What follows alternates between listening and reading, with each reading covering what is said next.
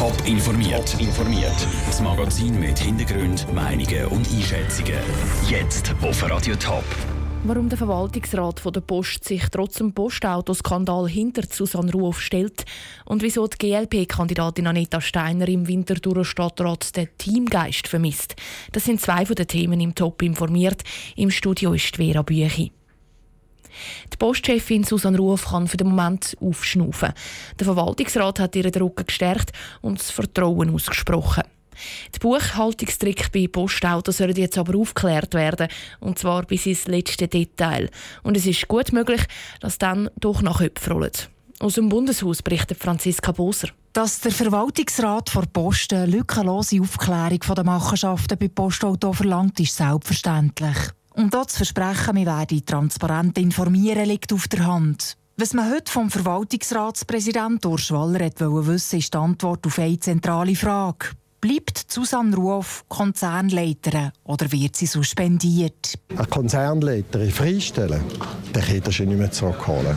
Es war ein Entweder-Oder. Sie soll Anrecht haben auf die gleiche Behandlung, die wir den anderen geben, dass wir das untersuchen, rasch untersuchen und auch Konsequenzen anwenden. Durchgeführt wird die Untersuchung von einer unabhängigen Expertengruppe, die direkt am Urs Schwaller unterstellt ist. So kann man sicherstellen, dass es auch wirklich genug tief geht. Wir haben bereits heute 300'000 Belege gerichtsfest erfasst. Das kann man nicht machen mit, äh, mit, mit internen. Wir werden noch weitere 100, 150, wie sind was 1000 Belege erfassen, E-Mail-Verkehr, was es dort äh, noch zu erfassen gibt. Susanne Ruoff ist aus den Untersuchungen aus. Sie müssen sich auf die operativen Geschäfte der Post konzentrieren, sagt Urs Waller. Als weitere Sofortmaßnahme haben wir die Boni vor Postauto-Geschäftsleitung und vor Susanne Ruoff auf Eis gelegt. Wäre von mir unbegreiflich gewesen, wenn wir jetzt in dieser Situation mit diesen hohen Beträgen, die wir zurückführen, die Boni auszahlen. Also es glaube ich, liegt auf der Hand, dass wir die Auszahlung stoppen, bis wir genau abgeklärt haben. Erste Erkenntnis zu der Abklärung erhofft sich der Urs Waller im Mai. Erst dann soll dann entschieden werden, was für personelle Konsequenzen der ganze Skandal noch hat. Franziska Boser. Ins Rollen kam ist der Skandal letzte Woche. Postauto soll über Buchhaltungstricks fast 80 Millionen Franken Subventionen zu Unrecht kassiert haben. Mit einem kleinen Eintrag im Grundbuch ist in der Schweiz schon der ein oder andere Landbesitzer zum Millionär geworden. Zum Beispiel, weil auf seiner Wiese neu dürfen Wohnungen gebaut werden oder wenn er statt einem zweistöckigen Haus einen ganzen Wohnblock darf bauen In Zukunft sollen die Landbesitzer im Kanton Zürich in so Fall ein Stück vom Kuchen abgeben. So will es der Regierungsrat. Nur wie viel? Caroline Dettling. Der Zürcher Regierungsrat will konkret die Abgaben für Um- und Aufzonungen festlegen. Wenn nämlich ein Gewerbsgebiet umgezont wird und plötzlich Wohnungen dort gebaut werden dann gewinnt der Eigentümer dadurch. Der Regierungsrat will jetzt, dass 5% von dem Gewinn in einen kantonalen Fonds fließen. Auch die Gemeinden sollen dabei kassieren, nämlich maximal 15% vom Gewinn. Genau das maximal gefällt den Städten und Gemeinden aber nicht. Sie wollen selber entscheiden, wo sie wie viel vom Gewinn der Investoren bekommen wollen, sagt Matthias Wiesmann vom Hochbaudepartement Zürich. Der wichtigste Punkt ist eigentlich, dass das Gesetz den Gemeinden nicht ihre Autonomie lässt. Die Autonomie, nämlich das Gesetz so können ausgestalten oder die Handhabung von dem Mehrwertausgleich selber können handhaben, weil die Gemeinden die wissen, was sie brauchen, was ihre Bedürfnisse sind, wo sie müssen Infrastruktur schaffen. Das ist ja auch wichtig für das verdichtete Bauen, also dass zum Beispiel an gewissen Orten eben gebaut wird, weil die Abgaben tiefer sind und an anderen Orten eben nicht, weil die Abgaben zu hoch sind. Nochmal ganz einen anderen Blickwinkel hat der Hauseigentümerverband.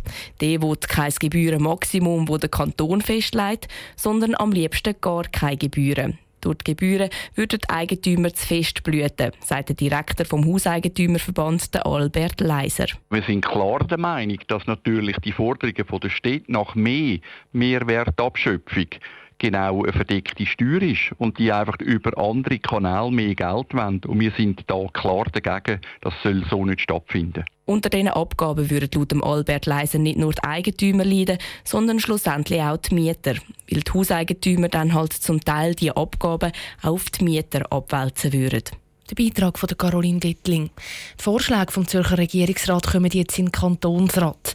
Die Reaktionen der Gemeinden und Verbände zeigen schon jetzt, dass es eine hitzige Debatte wird. Und jetzt zu den Stadtratswahlen zu Winterthur vom 4. März. Im Steckbrief stellen sich die elf Kandidierenden für den Stadtrat vor.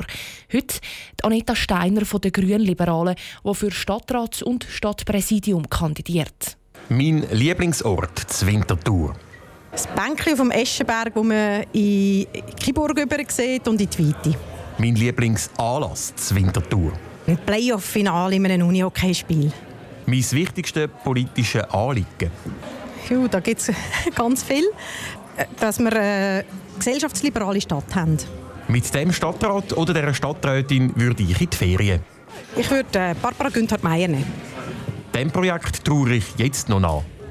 Ja, wir hätten sicher gerne das Tram vertiefter diskutiert. Wir hätten gerne ein bisschen weiter in die Zukunft geschaut. Es gibt ganz viele Regionen, die Aufschwung haben durch ein neues Tram, durch eine neue Bahnlinie. Und ich denke, das wäre wertvoll gewesen für Winterthur, einmal auf die nächsten 30 Jahre raus die Verkehrspolitik zu denken.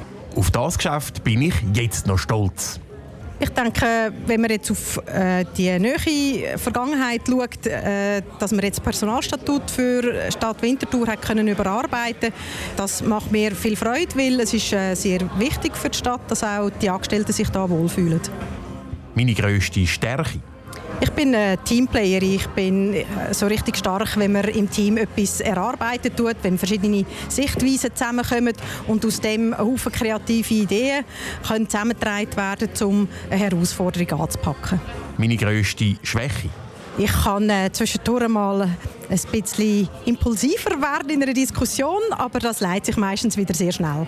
Das fehlt ohne mich im Stadtrat ich glaube, es ist sehr wichtig, dass der Stadtrat als Team kann auftreten kann. Und in der Vergangenheit ist das nicht so gut möglich gewesen, weil jetzt äh, die beiden Pole sehr stark vertreten sind und die Mitte fehlt. Und da könnte ich sicher ein ausgleichendes Element drin hineingeben. Das Thema muss Winterthur am dringendsten angehen. Im Moment vom Risiko her ist es für mich die Pensionskasse. Da geht es um sehr, sehr viel Geld. Und äh, da geht es darum, dass wir 144 Millionen zurückgestellt haben. Das muss innerhalb von kurzer Zeit wieder zurückgezahlt werden, weil sonst äh, haben wir eine unglaublich hohe Verschuldung. Anita Steiner, GLP-Kandidatin für das Winterthurer Stadtpräsidium und für den Stadtrat. Mehr Informationen zu den Kandidierenden und alle Steckbriefe zum Nachlesen gibt es auf toponline.ch. Top informiert, auch als Podcast. Mehr Informationen gibt es auf toponline.ch.